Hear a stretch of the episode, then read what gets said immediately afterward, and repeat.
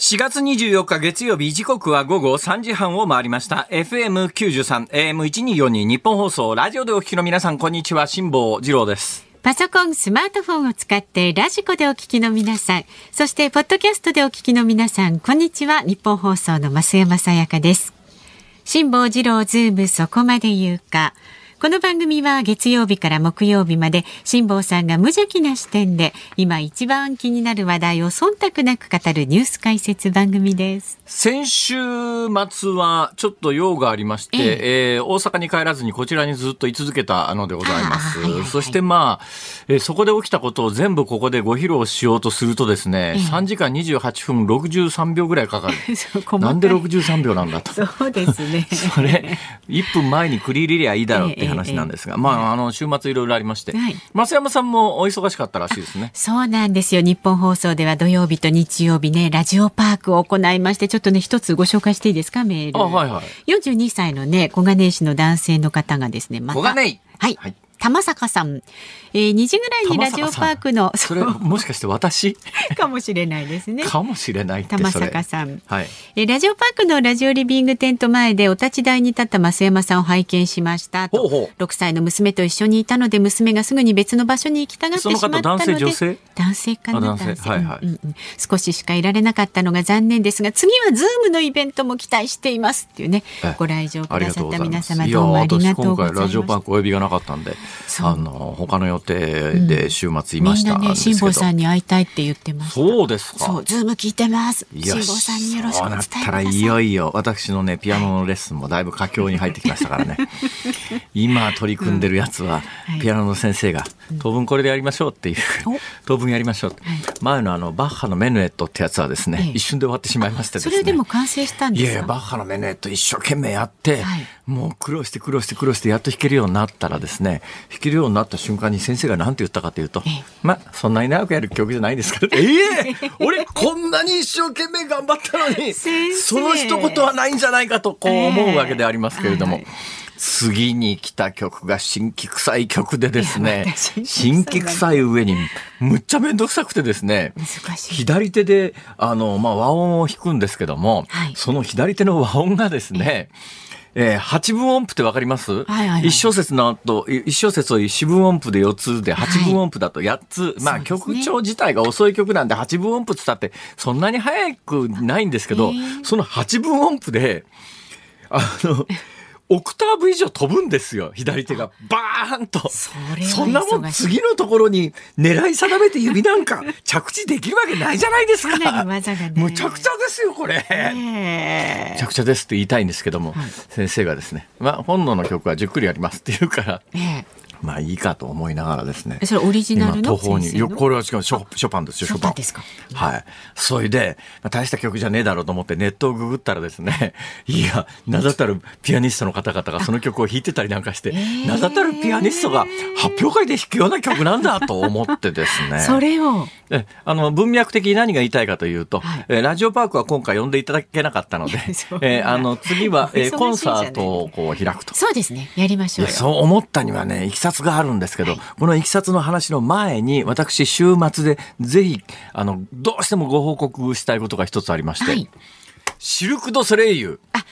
行ってきました。やっと見てくださ関係あるみたいですね、イベントとしては。まあ、あのの、そういうことで、シルク・ド・ソレイユにですね、お台場に歩いていきましてね。時間かかった。え はい。片道1時間ほどかけて、往復歩きましたから。往復2時間かけて歩きましたよ。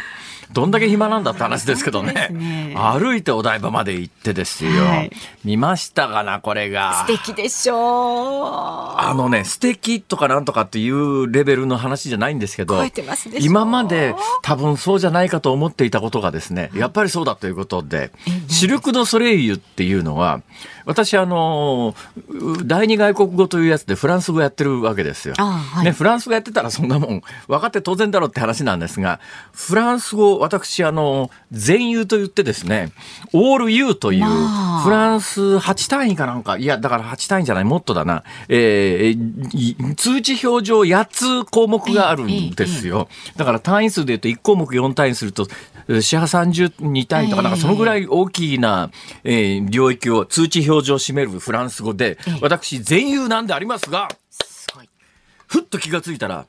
フランス語における ABC ですね。最後まで言えないということが判明してですね。最後までアルファベット全然言えないのになんで全員だったんだと。不思議ですね全く日本の語学教育が間違ってると。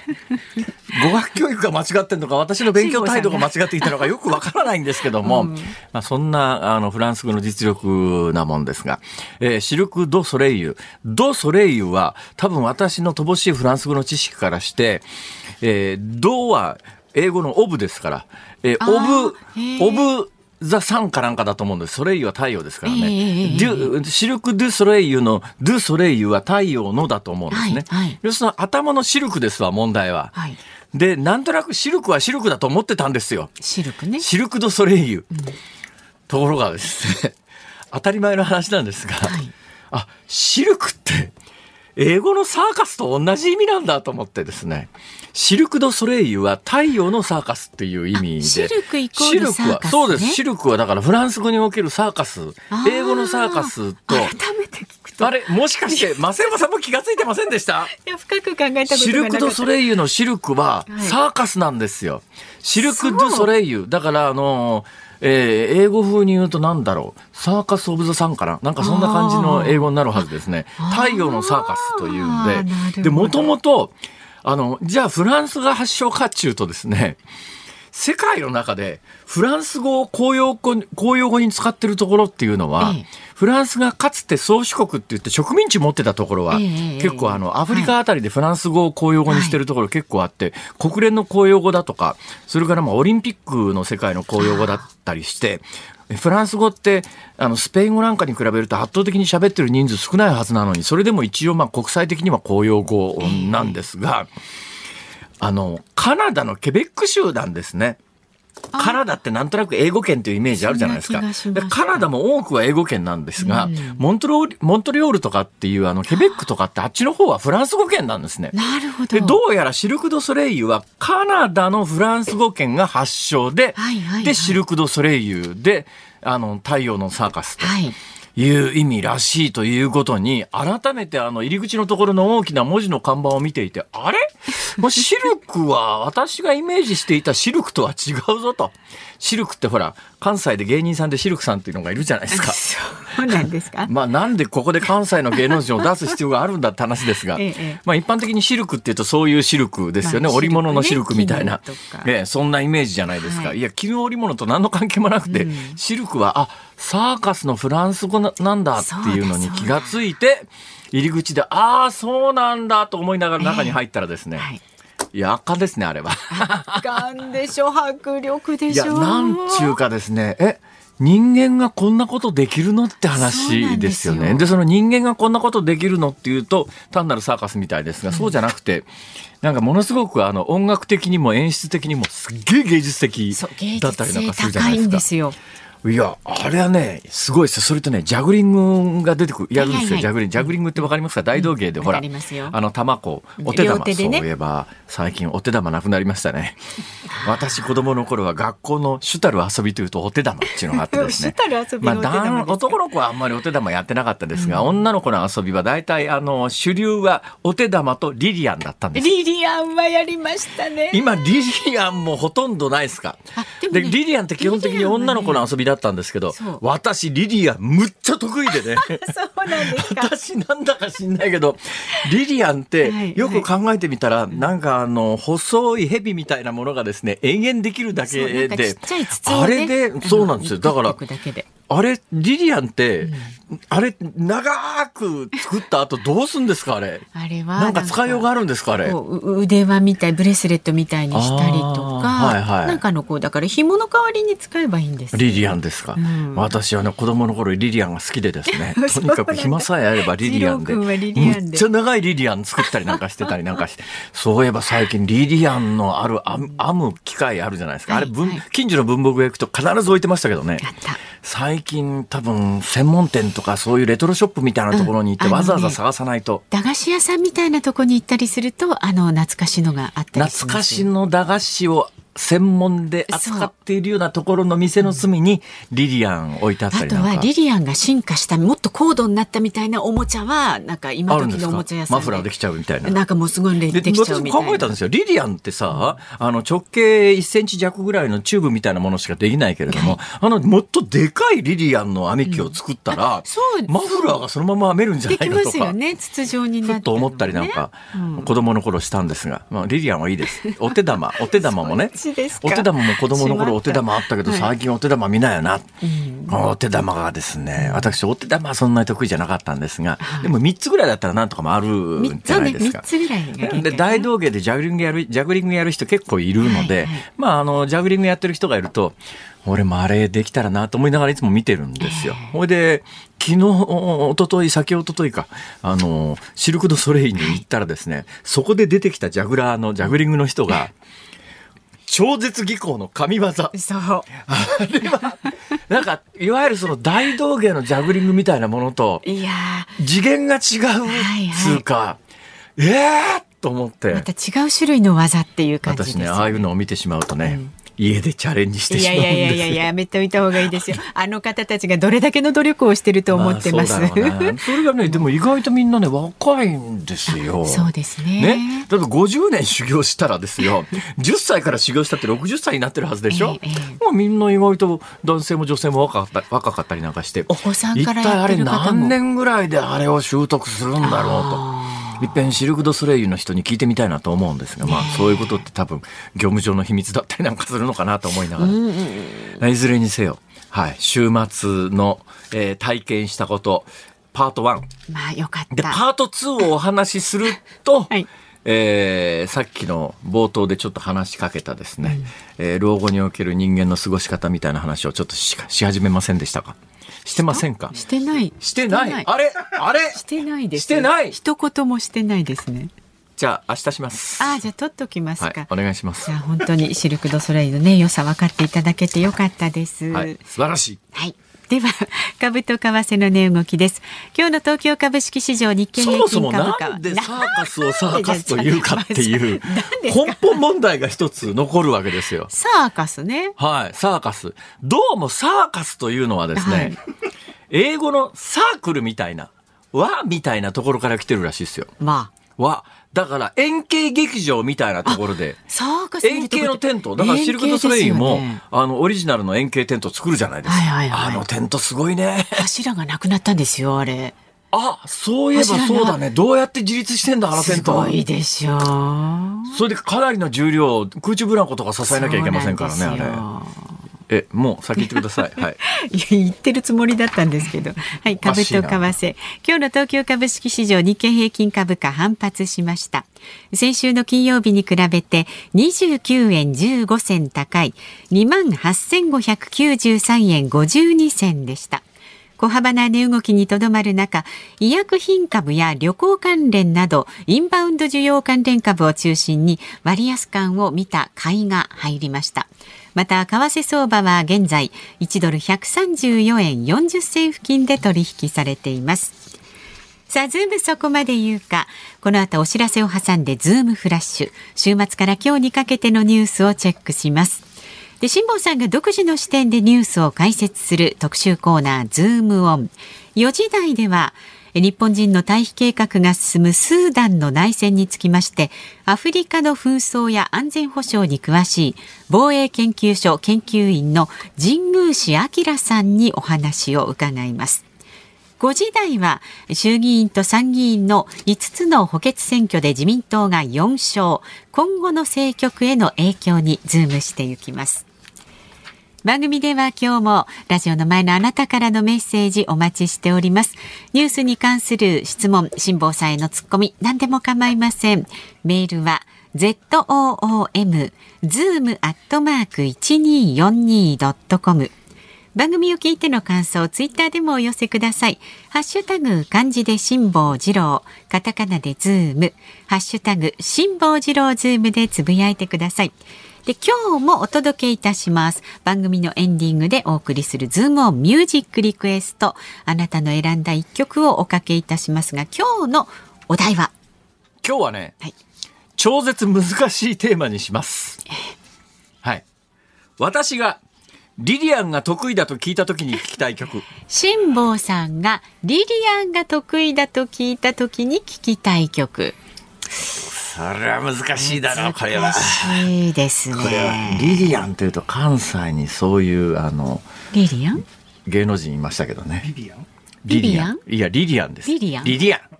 リリアン？知りまへんか。え知りませんリリアン知りまへんか。こんな感じです。はあ知りません。え知りません。そうですか。ごめんなさい。大丈夫ですはいはいはい。まあいろいろ想像していただいてね、選曲の理由も zoom アットマーク一二四二ドットコムまで送ってください。この後はズームフラッシュです。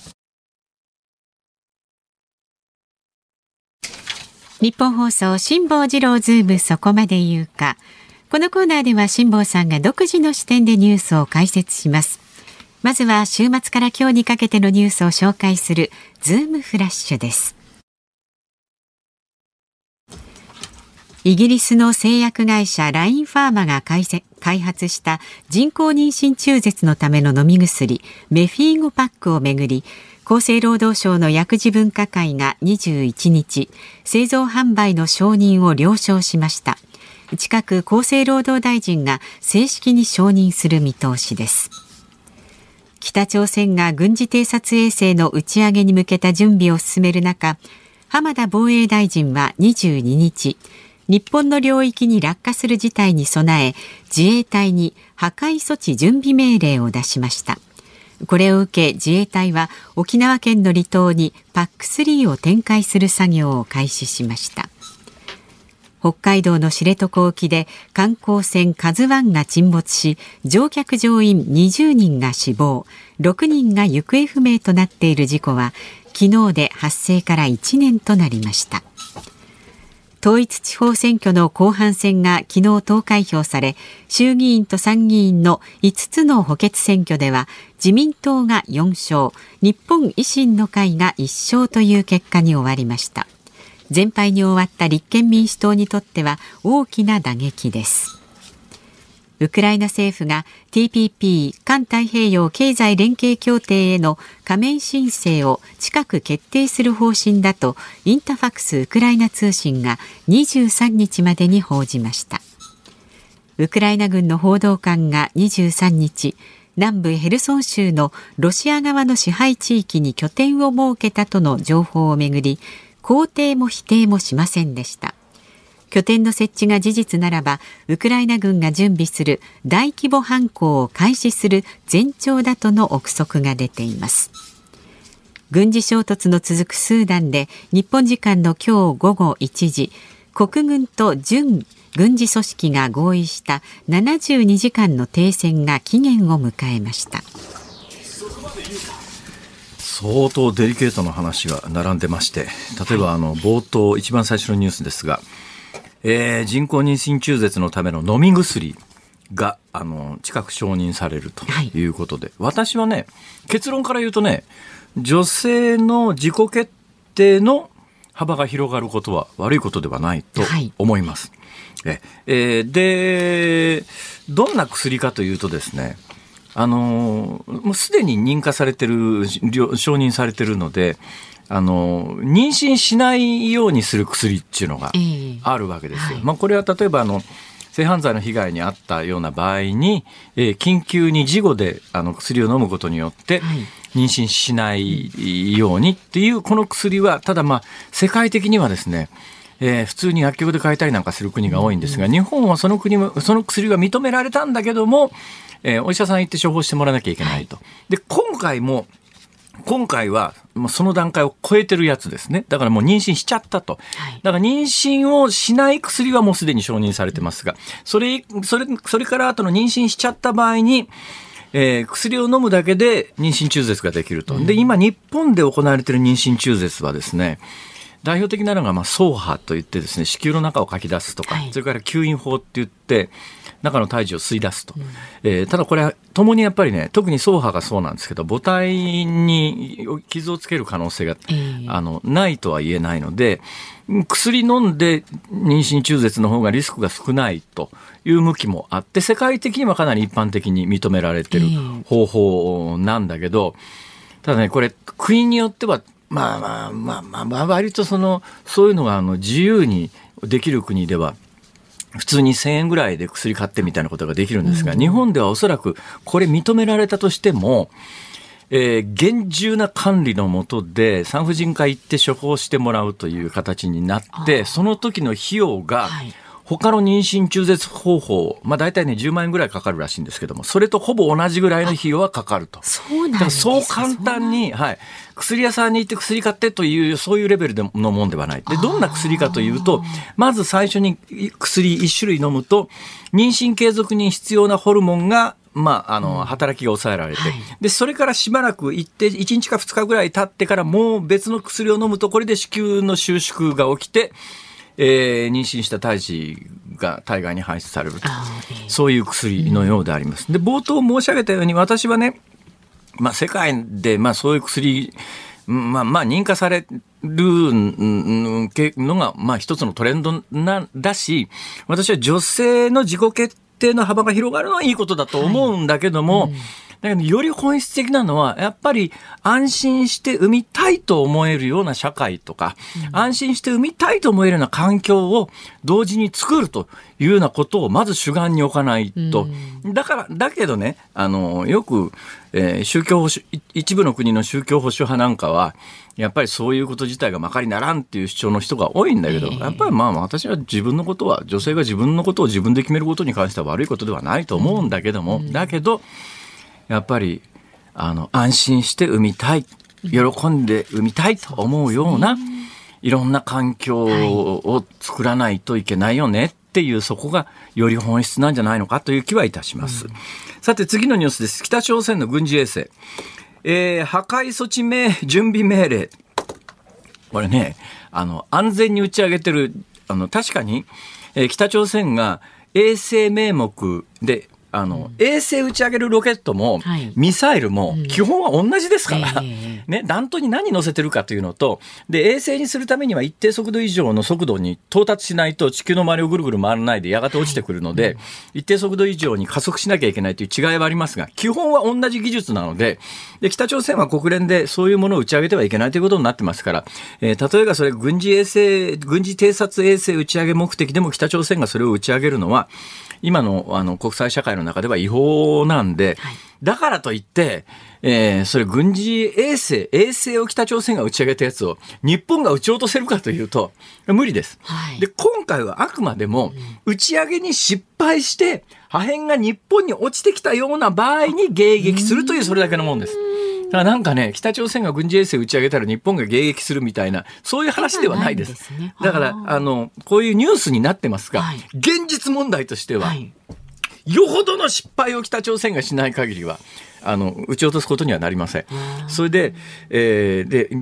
え、軍事偵察衛星っていうのが本当だとすると、打ち上げ方向は、おそらく真南に打ち上げてきます。うんうん、で、北朝鮮から真南だと、ちょうどね、沖縄周辺、南西諸島とか、えー、あの辺を通過する可能性が高いんですよ。それどうしてかというと、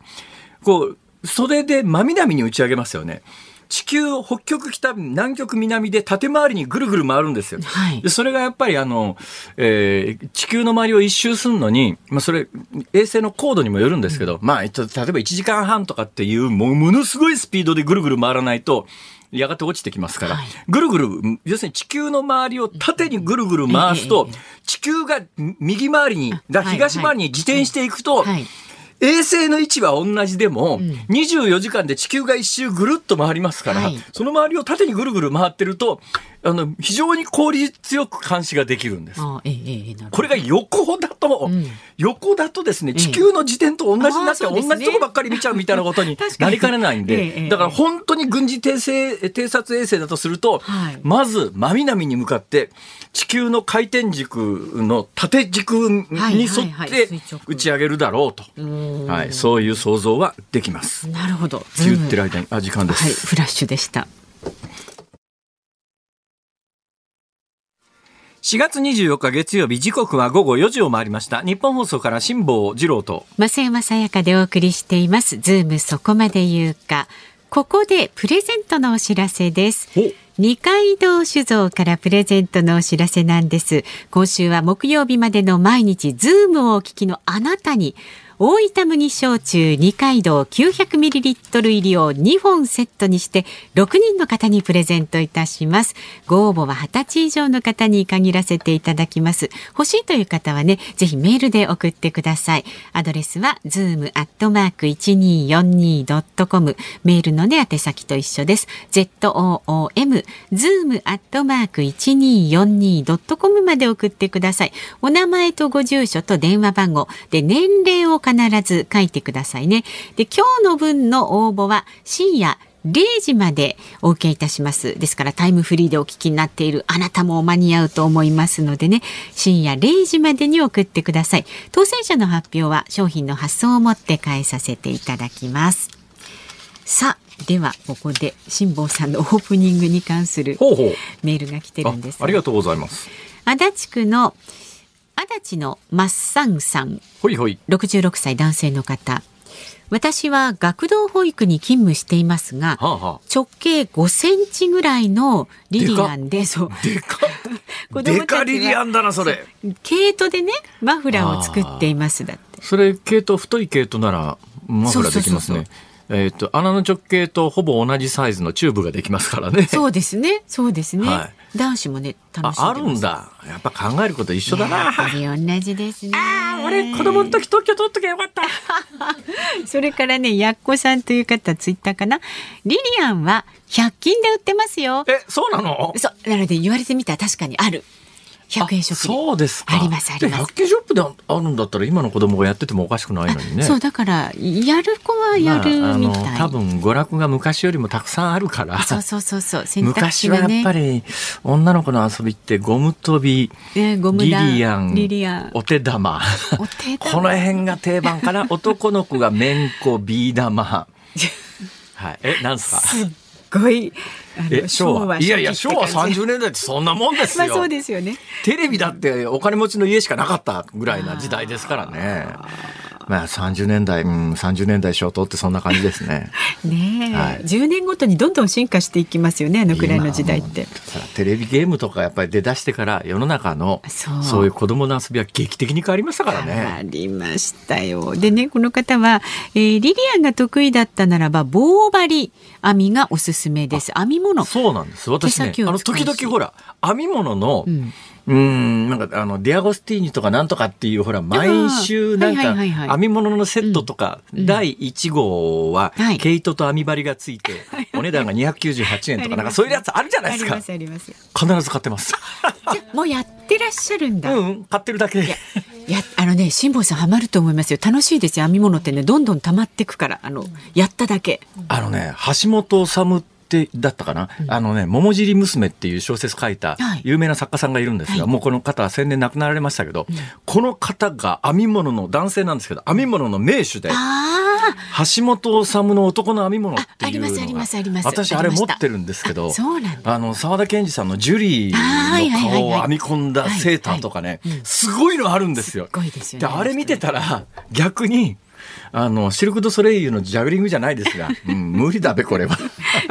このこのレベルは無理だわこれって。まあそこまで望むからですよ。いや橋本治の男の編み物の作品すごいですよ、はいはい、あれもなんか芸術作品みたいな感じの編み物ですけどね。アートですよね、はい。あれ一応目指したいとは思ってるんですけど自分の人生の残り時間を考えた時に、できることは限られるでしょう、うん、何を優先順位にするかというと今はピアノなんですよ私は。ピアノね。はい。じゃあピアノの次は編み物ぜひ、まあ、同時進行で指先使うやつだから訓練になっていいかもしれない、ね、あと頭も使うしね。頭ですか？頭もあんまり使いたくないんです私。そうなんですか、面倒くさいですね。ご意見まだまだお待ちしております。メールは ZOOM zoom アットマーク 1242.com ツイッターはハッシュタグ辛坊治郎ズームでつぶやいてください。で今日のズームオンミュージックリクエストはお題が「辛坊さんが実はリリアンが得意だと聞いた時に聞きたい曲お待ちしております。さあこの後は日本人の退避計画が進むスーダンの内戦につきましてアフリカの紛争や安全保障に詳しい防衛研究所研究員の神宮氏明さんに伺います。日本放送ズームそこまで言うか。この時間特集するニュースはこちらです。スーダンの内戦72時間の停戦期限を迎える中現地の日本人の退避計画が進む。軍事衝突の続くスーダンで日本時間の今日午後1時国軍と準軍事組織が合意した72時間の停戦が期限を迎えましたがこうした中自衛隊による現地の日本人の退避計画が現在も進行中とみられます。一部報道では昨日中の退避も伝えられましたがどんなオペレーションが続いているんでしょうか。この時間はアフリカの紛争や安全保障に詳しい防衛研究所研究員の神宮市明さんにお話を伺います。どうぞよろしくお願いします。よろしくお願いします。神宮市というあの名字でいらっしゃって神明治神宮の神宮に司を書いて神宮市って、はい、まあまあまあ辛抱が言うなって話ですがかなり珍しいですよね。そうですね。あのー、これよいつも聞かれる話題ではあるんです神社関係ですか？あの実はですねこれあの私のもともと生まれの名字ではなくて実は妻のあの名字でして。あのただあの神社関係ではなく妻の方もあのお茶の問屋の 家系ということで。はい。いや、わかりました。はい。えー、で、えー、なんですか、慶応義塾大学総合政策研究学部卒業、キングスカレッジロンドン戦争学研究科修士課程。なんですか、この戦争学っていうのは。どんなことやるんですか？あの、まあ、キングスカレッジロンドンはその戦争研究ということでは非常に、まあ、世界的に実は有名でして、まあ、戦争、そもそも現代の戦争がどういうふうに行われているかという話から、まあ、核、核兵器の政策であったり、はいはい、まあ、特に私が学んだのは、その中でもその、まあ、紛争後の、ええ。えまあ、国をどう立て直すか、平和をどうやって築いていくかということに、まあ、注目を、えー、まあ、焦点を当てて、まあ、勉強している、えー、場所でした。ごめんなさい。本当つまんない質問をしますけど、はい、これ、キングスカレッジロンドンじゃないですか。はい。だけど、この間まではあの女王陛下の国だったですよね。えー、どうしてクイーンズカレッジロンドンじゃないんですか？あの、これはもともとはその、このキングスカレッジロンドンを、えっ、ー、と、設立したのが当時の王様というかですね。ものすごい歴史があるんですね。あの、歴史は、そうですね、ロンドンの、ロンドン大学という、まあ、一つの大学のグループがあるんですけれども、はいはい、まあ、その中で多分2番目か3番目ぐらいに古い大学だったかなとは思います。そうですか。で、えー、ご専門がアフリカ。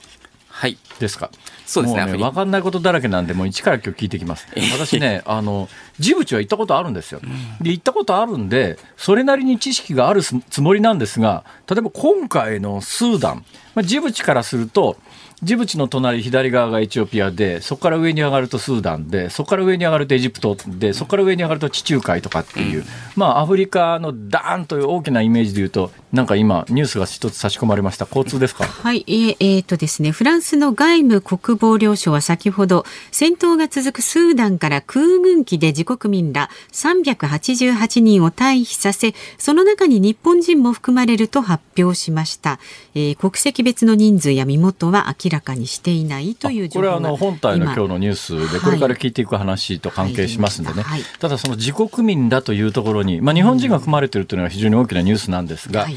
えー、要するにあの軍外交関係の人だけなのか、それとも一般の民間人も含めてるのかっていうのが多分一つポイントなんですけども、その情報は今のところ出てきてない感じですかね。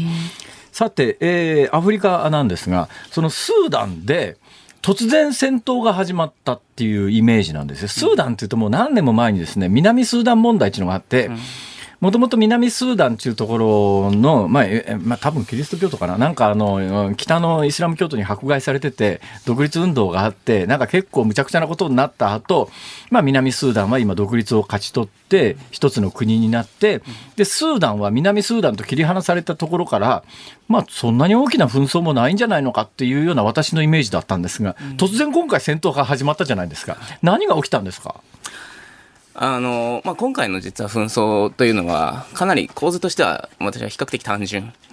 だという単純単純だというふうに思っていて、まあ、アフリカの紛争って、まあ、様々な紛争があって、例えば民族が絡むもの、まあ、宗教が絡むもの、はい、まあ、様々な要因があるんですけれども、えあの、まあ、今回の紛争、まあ、紛争ないしは、まあ、軍事的な現在の衝突に関して言えば、はいはい、まさに、あの、まあ、報道でも言われている通りなんですけれども、あの、まあ、現在の、まあ、軍事政権、まあ、2000えーまあ、その前にまず歴史的な話すると、まあ、はいはい。2019年に、はい。あの当時のまあ独裁的な政治指導者であったバシールが、はいはい。えーまあ、クーデターによって倒され、ええでまあ、その後、まあえー文民、まあ、民間人と、まあ、軍とが、まあ、共同してですね、まあ、はい。統治をしていこうと、ええまあ、その中でも徐々に民政移管をしていこうというはいはい。話だったんですが、2021年に今度は軍が、えーまあ、クーデターをさもう一回起こしてですね、はいまた軍主導の体制にも戻ってしまったと。ということで、2021年以降は、スーダンは軍事政権だったということですか？そうですね、まさに今、軍事政権。軍事的な。そのはい中で、今回、その軍事政権と、準軍事組織 RSF との戦いっていうんですか、何ですか、この準軍事組織 RSF っていうのは？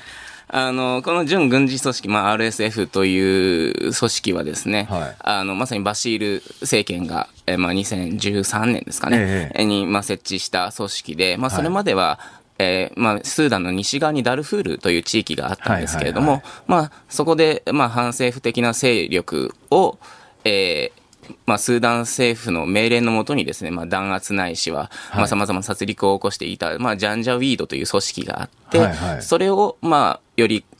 えー組織的にですね、まあ、強固なものとしたのがこの RSF という組織で、ほまあ、そのダルフールの人々、まあ、ダルフールをの反政府勢力を鎮圧するというももちろん目的が一つにあったんですけども、はいはい。実はもう一つの、まあ、隠れた目的としてですね、まあ、実はスーダンってものすごいクーデターが多い国で、はい。独立から、まあ、今まで、まあ、成功したものだけでも6回。はい。失敗したものだったり、まあ、そういう疑いがあるものを含めると30回以上のです、ね、クーデターが起きているとされていて、当然クーデターの主体は国軍なわけですね。はいはい。で、その国軍一つに権力を集中させておくと、いつ指導者もと また倒されるかわからない。はあそれに対抗するための組織として、この RSF というものがあって、はあまあ、バシール政権としてはその RSF と国軍と、まあ、ある意味なんですかね、あの、反発する関係に置く。チェックバランスの関係に置くことで、自分の組織を、あ自分のですね、まあ、体制を維持してきたという背景があ一つの国の中に軍隊が2つあるってことですね。まさに、はい、おっしゃる通りですね。そこが、なんで今回突然戦争を始めたんですか？あの、ですので、実はまあ今回も、まあそういった歴史的経緯もあるので、もともと国軍とこの RSF はそもそも仲が良くないと。はあはあで、そういう状況だったんですけれども、まあ2021年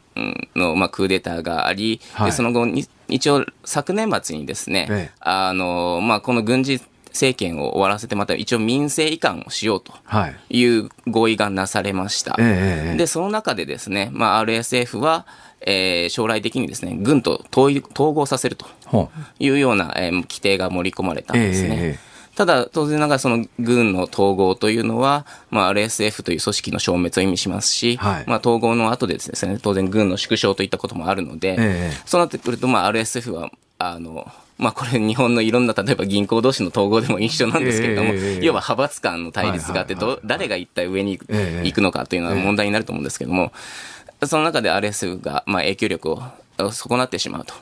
いう恐れがあるということで、まあ、えー現状の体制に不満を持った、えー RSF が、まあ、今回、えーその、まあ、権力の奪取を目指してですね、なるほど。衝突したというどうなんですか？それも、その衝突は予想されてたんですか？あのー実は3月終わりから4月頭ぐらいにかけて、ええ。あの、例えば RSF がですね、まあ、軍の、あハルツームのですね、北部に、まあ、はい。国軍の許可なしにですね、軍を展部隊を展開して、えそれをもう大っぴらにですね、軍が、えー非難するなど、あの、かなり、その衝突の気配というものは、あの、兆候で見られていたんですね。その段階で警告して日本人を退避させるみたいなことはできなかったんですかね？まあ、その段階でではですね、まあ、なかなか、えー難しい。まあ、実際に確かにこのタイミングでまさかここまで大規模なですね、衝突が起こるというのは、まあ、いや、唐突というか、あの、予測は難しかったのかなというふうに思います。えーで、この衝突はど、行方はどうなりそうですか？えーまあ、現状では正直、行方は、えー不透明であると言わざるをええ得ないかなというふうに思ってまして、ただまあ、両方とも戦いを継続するためには武器の補充が必要ですよね。その RS、まあ、国軍はまあ、あのうん正当な軍隊なんで武器の補充ができるとして、R そのなんとかっていうところは、今後戦いを続けるにあたって武器の補充とかどうなるんですか？そうですね。まあ、武器の補充をどうするかというのは、正直難しいところはあると思うんですけども、ただ、その、スーダンの周辺もですね、必ずしもその安定している国ばかりではないですし、ああの、例えば国境を越えたですね、様々な、えー、武器の密輸ということも可能になるかと思います。ということは、あの、武器の流入が続く限りは戦闘も終わらないですよね。そうですね。どちらかが、まあ一応空軍、今、航空勢力はまあスーダン国軍が上回っていて。どう考えたって国軍対準軍事組織だったら、正面からぶつかりゃ、やがて国軍が勝つとか、そういうものでもないんですか？あのー、そうですね。主要都市などではその可能性はあります。ただ、あの、この RSF というのはもともと拠点をあのスーダン西部のダルフール地域に持ってますので、はいはい、まあ、最悪の場合そちらに退避してそこで抵抗活動を続けるという可能性があるので。スーダンという国がまた南スーダン独立したみたいにまた分立分分裂する可能性もあるということですか、まあ、分裂ということもは可能性は低いとは思いますがただ少なくとも戦争が長期化する可能性というのは十分あるかな状況分かりました。そこからまあ日本人をどうやって退避させるかという話なんですが今自衛隊のえー、退避させる、えー、飛行機はジブチまでは行ってるんですか？そうですね。はい。ジブチにある、まあ、日本の拠点までは、えー、行っているという。えー、ジブチと今回のスーダンの首都っていうのは大体1000キロぐらいの距離ですよね。1000キロということは東京、大阪を1往復ぐらいだから、うん、ん、陸路で行くっていうことはあり得るんですかね？やっぱり空路ですか？選択としては、救助に行くとすると。そうですね。スーダンとジブチの間は、まあ、陸路で行くとなるとですね、例えば、まあ、エチオピアを越えるとなると、エチオピアは非常に山岳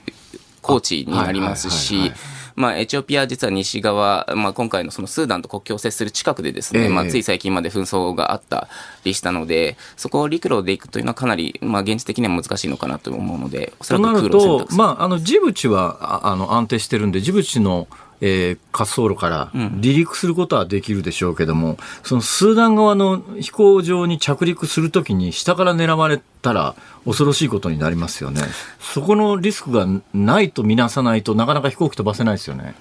あの、そのあたりの情報ですね、おそらくその週末、まあ、自衛隊機を派遣するとなってから今のところまで、あの、日本は、あの、情報収集を進めていたと思っているんですが、えー、まあ、ハルツームの空港は特にその、まさに軍事衝突の、えー、中心的な舞台となっているので、はい、スーダンの首都の、そうです、スーダンの首都の、はい。ですので、今、えー、進められていると見られているのが、まあ、えー、スーダンの東部のですね、町、ポートスーダンという、まあ、港町があるんですけども、そこにも国際空港がありまして、えー、まあ、そこから、え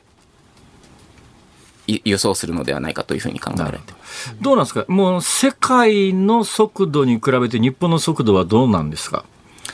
あの今、まあ、フランスが日本人も含めた、はいえー、300人余り、400人弱を、えー、救助した、救助したというか、国外に出したようなニュースが、えーまあ、飛び込んできたんですけども、えーまあ今日あたりから、あの退避が始まっているような報道も始まってるし、数日前には退避しようと思っていた車列が攻撃をされて、誰かが怪我したというニュースもありました。どんな状況なんですか？あのそうですね。状況としてはまあ非常にまあ難しいもちろん状況があると思っていて、えー、特にその情報、現地のですね情報、状況、特にそのハルツーム周辺の状況というのが非常に不透明なものが続いていたので、はい。はい、おそらく日本もですねもちろん最善としては、その日本人が多く住むハルツームからの脱出というのが、一番ロジスあのロジスティクス的な観点からもですね、えー、まあ、簡単だとは思ったんですが、はい、おそらくそれがまあ難しいということで、あの実はハルツームからそのポートスーダンという町までは、まあ、車で800キロぐらいですね、はあはあ、ある、まあ、非常に時間もかかりますし、当然ながら、ええ、まあ、その過程で何が起こるかわからないというリスクもありながらも、ただそれが一番おそらくリスクが少ない方法、現時点ではですね。ということで、まあ、非常に難しいオペレーションであるんですが、その中でもまあ最善を尽くして今やってるのかなというあのアフガニスタンからの邦人救助が1週間ほど他国に比べて遅れたときに、うん、まあ、自衛隊法の規定で安全が確保できないところには、まあ、飛行自衛隊飛ばせないっていう、うん、まあ、ある意味本末転倒です昔々同じような議論があって、自衛隊は安全なところじゃないと飛ばせないから民間機出せみたいな、それ違うだろうっていうようなことも何回も経てきて、去年自衛隊法改正されて、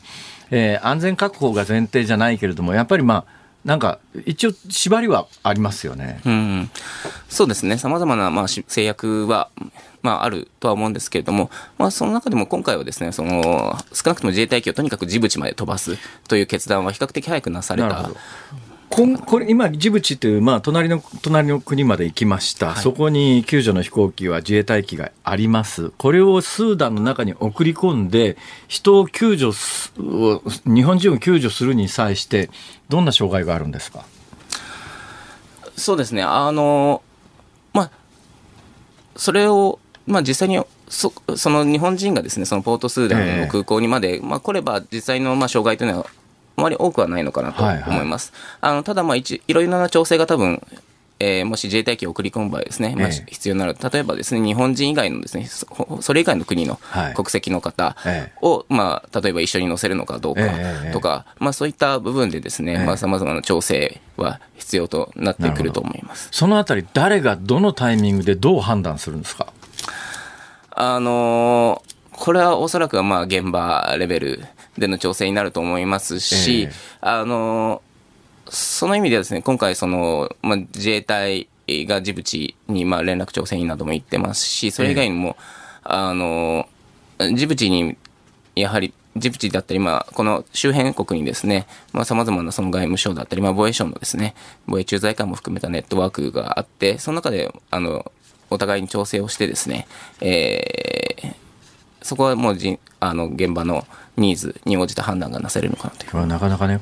まあ、答えるの難しい質問だろうとは思うんですけど、思うんですけど、例えばその自分の家族が、まあ、スーダンで、例えば NPO みたいなので活動してたとして、なんとか救助してくれよとこう思ってる立場の人からすると、どうなんですか？どの程度希望が持てる状況ですか？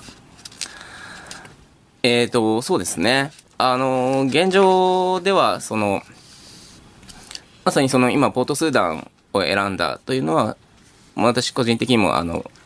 いい選択なのかな。まあ、特にその、今の戦闘が、まあ、ハルツームだったり、そのダルフールを拠点としている組織となので、どちらかというと中、真ん中から西側にかけてなので、ええ。その中でまあ東側を選択して、なるべく、あの、おそらく戦闘が起こりにくい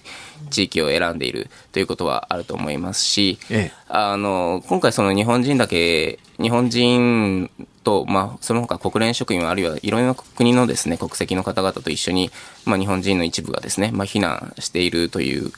ことで、あの、まあ、こういったものにですね、まあ、攻撃というものは、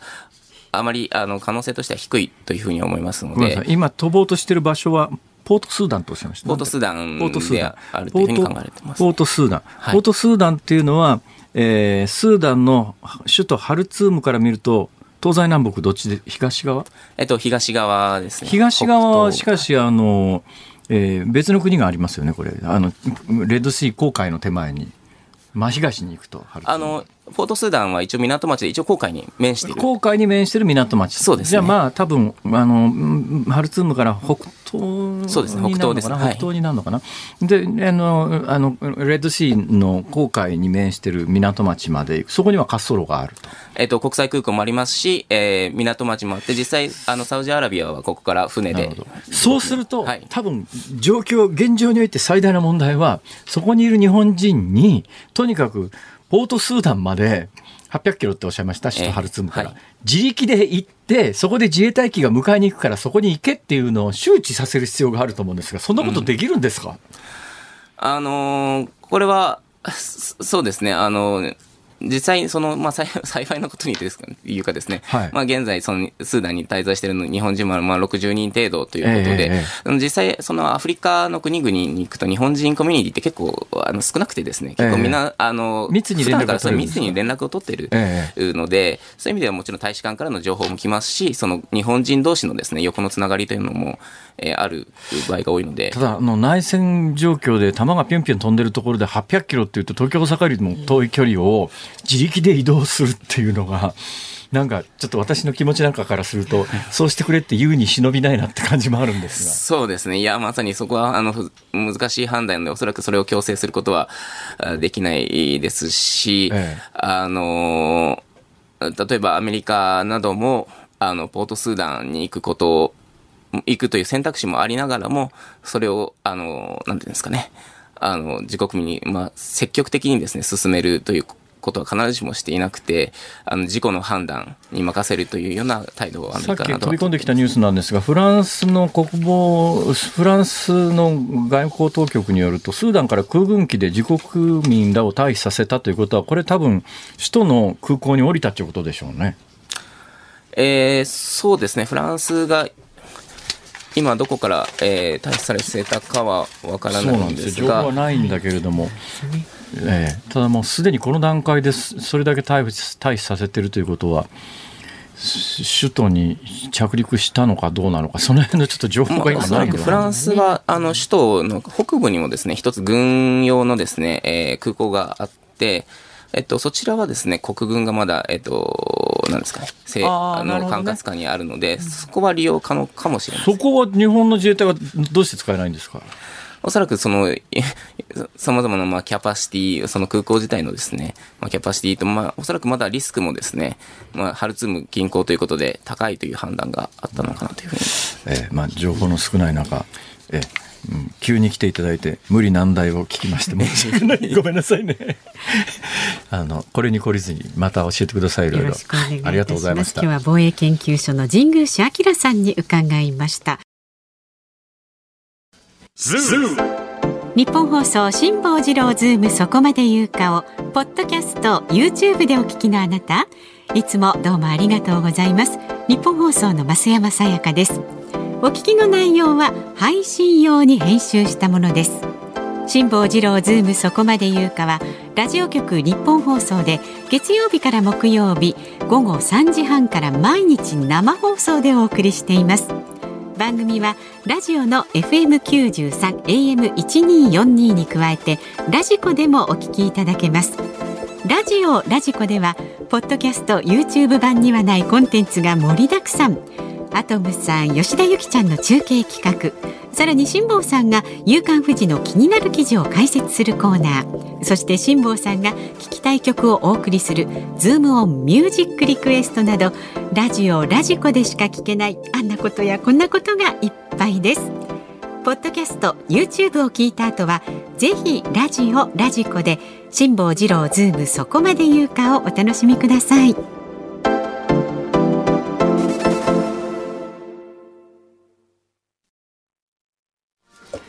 4月24日月曜日時刻は午後5時を回りました。こんにちは辛坊治郎です。こんにちは日本放送の増山さやかです。辛坊治郎ズームそこまで言うか。5時を過ぎましたのでズームミュージックリクエストをご紹介していきます、はい、ありがとうございます。今日のお題は辛坊さんが実はリリアンが得意だと聞いた時に聞きたい曲。そうなんです。ね、はい、治郎少年は一生懸命ちまちまあのリリアンをして楽しんでいたと。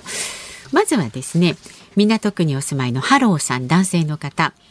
中島みゆきさんの糸をお願いします。まさにね、ねうん、リリアンといえば糸ですよね。リリアンの糸ね。縦の糸は次郎、陽子の糸は工事という替え歌を考えたんですが。それは結構不気味な作品が出来上がりますね。ちょっとなんか見たくないですね。怖いですね。見たくないって言わない言わないでちょうだい。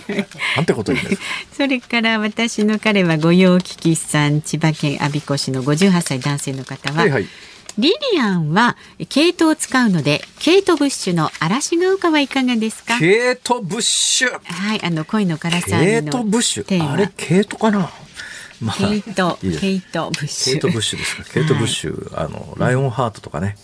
バブーシュカとか、あの、有名な曲がありますけどね。はい、はい、私は割と好きな歌手ですあそうですか、ありがとうございます。続いて、東京都にお住まいのキミさんですね。キャンディーズで年下の男の子をお願いします。なんで？これはね辛坊さんは私よりうーんと年上の素敵な男性ですがラジオを聞いていると辛坊さんってなんだか可愛いなと思う場面がよくあります。いやたらどうも。次郎君もきっとリリアンも一生懸命に編んでいたんでしょうね、はい、一生懸命編んでました。ね。で以前母が聞いていたキャンディーズの年下の男の子の歌詞を見たら私の中の辛坊さんをイメージできてしまったので。本当ですか？ありがとうございます。私の母が聞いていたってことはかなりお若い方ですよ。年齢書いてないです。いやいやいやいやいや、もうこの方に決めましょう。いやいや、まだあります。埼玉県のジェリーのポケット様ですね。はいはいブラックビスケッツのタイミングをリクエストします。これはなぜかというと、あの、うちはなんちゃんの売りなりから誕生したユニットで、はいはい南原さんと、あの、天野博之さんとね、それから、リリアン・スーさんが歌ってた、いや、それビビアンスーでしょ。だからそれビビアンだって。リリアン・スー。リリアンじゃないって。っていう理由からだそうです。そうですか。はい。それから、京都府京都市にお住まいのヘイヘイさんです。ヘイヘイ。ヘイヘイ。ヘイヘイ？そういえば私ヘイヘイって言うな。まあいいや。言う。言う言う。へいへいっていう。先言ってくださいはいどうぞ 辛坊さんがリリアンが得意だと聞いた時に聞きたい曲は、リリアンさんのモノマネは、辛坊さんがね、なんかさっき関西を中心に活躍してるタレントさん。ああー私もねちょっと気になって調べたら2020年にね69歳で亡くなってましたそう最近お見かけしないなとは思ってたんですが、ええリリアンさん亡くなってるんだと思ってちょっと衝撃でしたそうですか。はいそのね、リリアンさんのモノマネは、高陣さんも得意ですよね、ということで。そうですね高地さんの番組出た出てらしたんですよあそうですか。はい屋敷こんばんはみたいななんかそんな感じの。なんとなくイメージができますけど。そうですかはい。うん、そんなこんなで屋敷隆人さんで東京リクエストということでいただいております。さあどうしましょう。うーん。本日のズームオンミュージックリクエスト。はい。中島みゆき糸はい。糸をお送りしますが、二郎さんと浩二さんは編み込みませんので。やっぱりやめようかなもうえ？ーしょうがないからもうあそれでいいですはい中島みゆきさん糸をエンディングでお届けいたします。さあまだまだあなたからのご意見はこちらまで送ってください。メールで送ってくださる方は z o o m zoom アットマーク一二四二ドットコムでお待ちしております。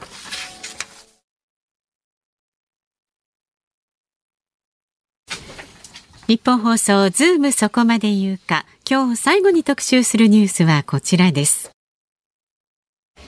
衆議院と参議院の5つの補欠選挙で自民党が4勝。統一地方選挙の後半戦が昨日投開票され、衆議院と参議院の5つの補欠選挙のうち、自民党は衆議院の千葉5区、山口2区、山口4区、そして参議院の大分選挙区でそれぞれ勝利しました。残る衆議院の和歌山1区では日本維新の会の候補が勝利し立憲民主党は全敗という最悪の結果に野党共闘への影響は避けられそうにありません。数だけで言うと、はい。今回補欠選挙が行われた5つの選挙区5個の選挙区のうちもともと自民党が議席を持っていたのは3つだから、はい。3つ勝てばトントンなんですよ、まあまあ。だから4つ勝ったということは、プラス1なので、はい。選挙の結果としてはまあ上々じゃないかとい。う見立てなんだけれども、各選挙区見るとあれ結構ギリギリなことになってるねっていうそんな感じだからこの結果ではうーんそんなにあの喜んで解散っていう感じでもないなっていうのが正直なとこですね。5つのうちごめんなさい。はい。あの山口2区だけはですね、ここはまああ違う違う山口2区じゃない。山口4区だけは当選した自民党の議員の方が5万1961、ええ2番手、時点が有田さん、有田芳生さんがはい。2万5595とダブルスコアでぶっちぎりですよ。開きが。ここはまあまあ、あのーあもうどうやったって、えー自民党が勝ちなんですが、はい。山口2区はですね、えー岸信千代さんという若いこれ自民党の候補が6万1369。はいそれで、対決した平岡秀夫さんという方が5万5601とうん1割ぐらいしか違う違わないんですよ。これ、平岡さんという方は、まあ、言い方は悪いですけど、政治家としてはもう終わっちゃってる人で、もう今回担ぎ出された感じですよ。もう実質引退みたいな形だった人なんでその実質引退に近かったような人が出てきて、楽勝だろうと思われていたら、1割差ぐらいに詰め寄られてるというのは、これちょっとびっくりしましたね。山口の2つの選挙区に関して言うと自民党が楽々当選だろうと、まあみんな思ってたと思うんですが、結構これ白白票の勝利みたいなことになってますね。それと、えー千葉なんですが、はい。千葉がですね、これ野党が乱立したんで、うん。自民党の候補が勝ちましたけど、これ野党が候補を統一しないまでも、はい。2位から4位に入った政党のうち1人でも出てなければ、えーこの立憲民主の矢崎さんという人が通ってた可能性はそれなりに高いかなと思います。というのは当選した自民党の方がですね、はい5万578票です。2番手の矢崎さんが4万5695ですから、約5000票ですよね。うん。で、3番手の国民民主の岡野さんが2万4842取って、はい4番手の維新の岸野さんという人が2万2952、5番手の共産の斉藤さんが1万2360、360。ですから、おそらくこれ立憲、いや、国民民主か維新か、どちらかが出ていなければ、うんえー1位にひっくり返ってた可能性はそれなりに高いかなと思います。はいだから、はいはいやっぱりあの、相対的に各選挙区自民党は、あの、トップなんだけれども、野党が候補者、候補者調整をうまく進めたら、えー衆議院ってやっぱり小選挙区がベースになってますから、そこではばそんなに自民が盤石とは言えないよなっていう感覚を、多くの自民党の選挙関係者ははい持っただろうなと、今回の結果を見てええ思います。うん、まさに白票ですね。で、大分。まあ、大分はね、えー逆のパターンで、これ野党にとっては大ショックだと思いますよ。野党のこの吉田智博さんという人は、ええ。まあ、ゆえや野党の中ではかなり名前の知れてる有力議員だし、もともとこの大分って、あの、村山富一さんの地盤だったりなんかして、まあ、まあ、社会党ですよ、はい。元ね。だからまあ、そういう野党系が非常に強いところなんだけれども、ただまあ、僅差は僅差ですけどね。通った自民党の本白坂さんが19万6122、落ちた吉田さんが19万5781、まさに僅差300票ぐらいですから。うんただだけど、この場合は野党は候補者調整ができたんですよ。できたというか、この人しか、立憲のこの吉田さんしか立ってないんですよ。なんで票が割れてないのに、それでも落っこっちゃったっていうのはね、これはまあ立憲民主にとったら大ショックだろうと思います。ただ一方の千葉に関して言うと、野党が分裂したから自民党だなっていう、そんな感覚ですね。そして自民党にとって最大のはい。えー大敗北が今回一番注目されていた和歌山一区なんですよ。これちょっとね周辺の事情がたくさんありましてねええこれもともとね参議院の鶴穂さんという人自民党はその人を立ててたら参議院からくら替えして立候補させてたら維新は鶴穂さんって名前も知られてるしまあちょっとそれだったら勝ち目がないからもうやめとこうかって立候補させ維新候補者立ててなかったんですが、ところが自民党の中で鶴穂さんという人は今参議院なわけですよ。はい。そうするとね、参議院から衆議院にくら替え立候補さすということは、えー将来的にこの和歌山で同じように参議院から衆議院のくら替えを狙ってる世耕さんが、いや、続けて二人は無理だべっていうのと、それとそれをかいや重ねてやると、やっぱり参議院って何？自民、衆議院の二軍なのっていうイメージがやっぱり広がるということもあって、配慮から？はい、まあそういう配慮もあって、ー。で、えーこの角さんっていう、はっきり言って選挙もっちゃ弱い人ですよ。ええで、角さんが出てきたんで、維新は、あ、これなら勝てるって言って、あの、林由美さんという人を送り込んでいって、まあ、あの、6万1720票、20票で勝ち、角さんは5万5000票余りで落選と。はいはい。まあ自民、だから自民党はですね、はい。何としてでも、この角さんを通したかったんだけれども、うん。まあ、通常ですよ。小さい声でしか言いませんけれども、爆弾テロみたいなことがあるとね、やっぱりその同情票が集まるんですよ。今回のテロは自民党にかなり有利に本来なら作用したはずなのに、それでもこの差で落ちちゃったという状況を突きつけられた、こうん。れは選挙関係者、自民党関係者は大ショックだろうと思いますね。ズームオンでした。ズームミュージックリクエストをお送りしているのはラジオネームハローさん、テン、スケ、マルさん、空山ちゃんさん、スノーライダーさん、農産物応援隊さん、4名の皆さんのリクエスト、中島みゆき、糸でございます。はい。はい。ありがとうございまあす。りがとうございました。リクエスト、なんかしんみり聞いちゃいますけれどもね。よく考えてみたらリリアン別に糸じゃないだろうという気はしますけどね。そうですけど、まあ大きな分類としては、まあ糸ですね糸ですね。はい、じゃあいいじゃないですか。さあ今週のズームはですね、大分麦焼酎二階堂900ミリリットル入りを2本セットにして6人の方にプレゼントしています。ご応募は20歳以上の方に限らせていただきます。ご希望の方はメールでお願いします。アドレスは z o o m zoom アットマーク一二四二ドットコム。詳しいこと番組ホームページご覧になってください。今夜深夜0時までですからね、ポッドキャストでお聞きの方もぜひ。で、辛坊さんが書いた風のことは風に問え、ケチのことはケチに問えではないですよ。なんてことを言うんですか？風に問えですよ。失礼だなもう。こちらのね、オーディオブックも絶賛発売中です。朗読された方を耳で聞いて、まあ、移動中とか作業中でも読書ができるというオーディオブックですが、この朗読の読み手は飯田浩司アナウンサーです。Amazon オーディブルとオトバンクオーディオブックドット .jp で配信中ですので、こちらも詳しい情報番組ホームページに出ているのでね、ご確認になってください。で、お聞きの日本放送、この後5時30分からは、ショーアップナイタープレイボール。明日の朝6時からは、飯田浩二の OK 工事アップ。コメンテーターはジャーナリストの有本香里さん。7時台には、テロ対策の専門家、公共政策調査会の板橋勲さんに、選挙での警備ですとか、国際会議などの要人警護について伺うそうです。で明日午後3時半からのこの辛坊治郎ズームそこまで言うか。ゲストはちょっと久しぶりですかね。IT ジャーナリストの三上洋さん。いらっしゃいます。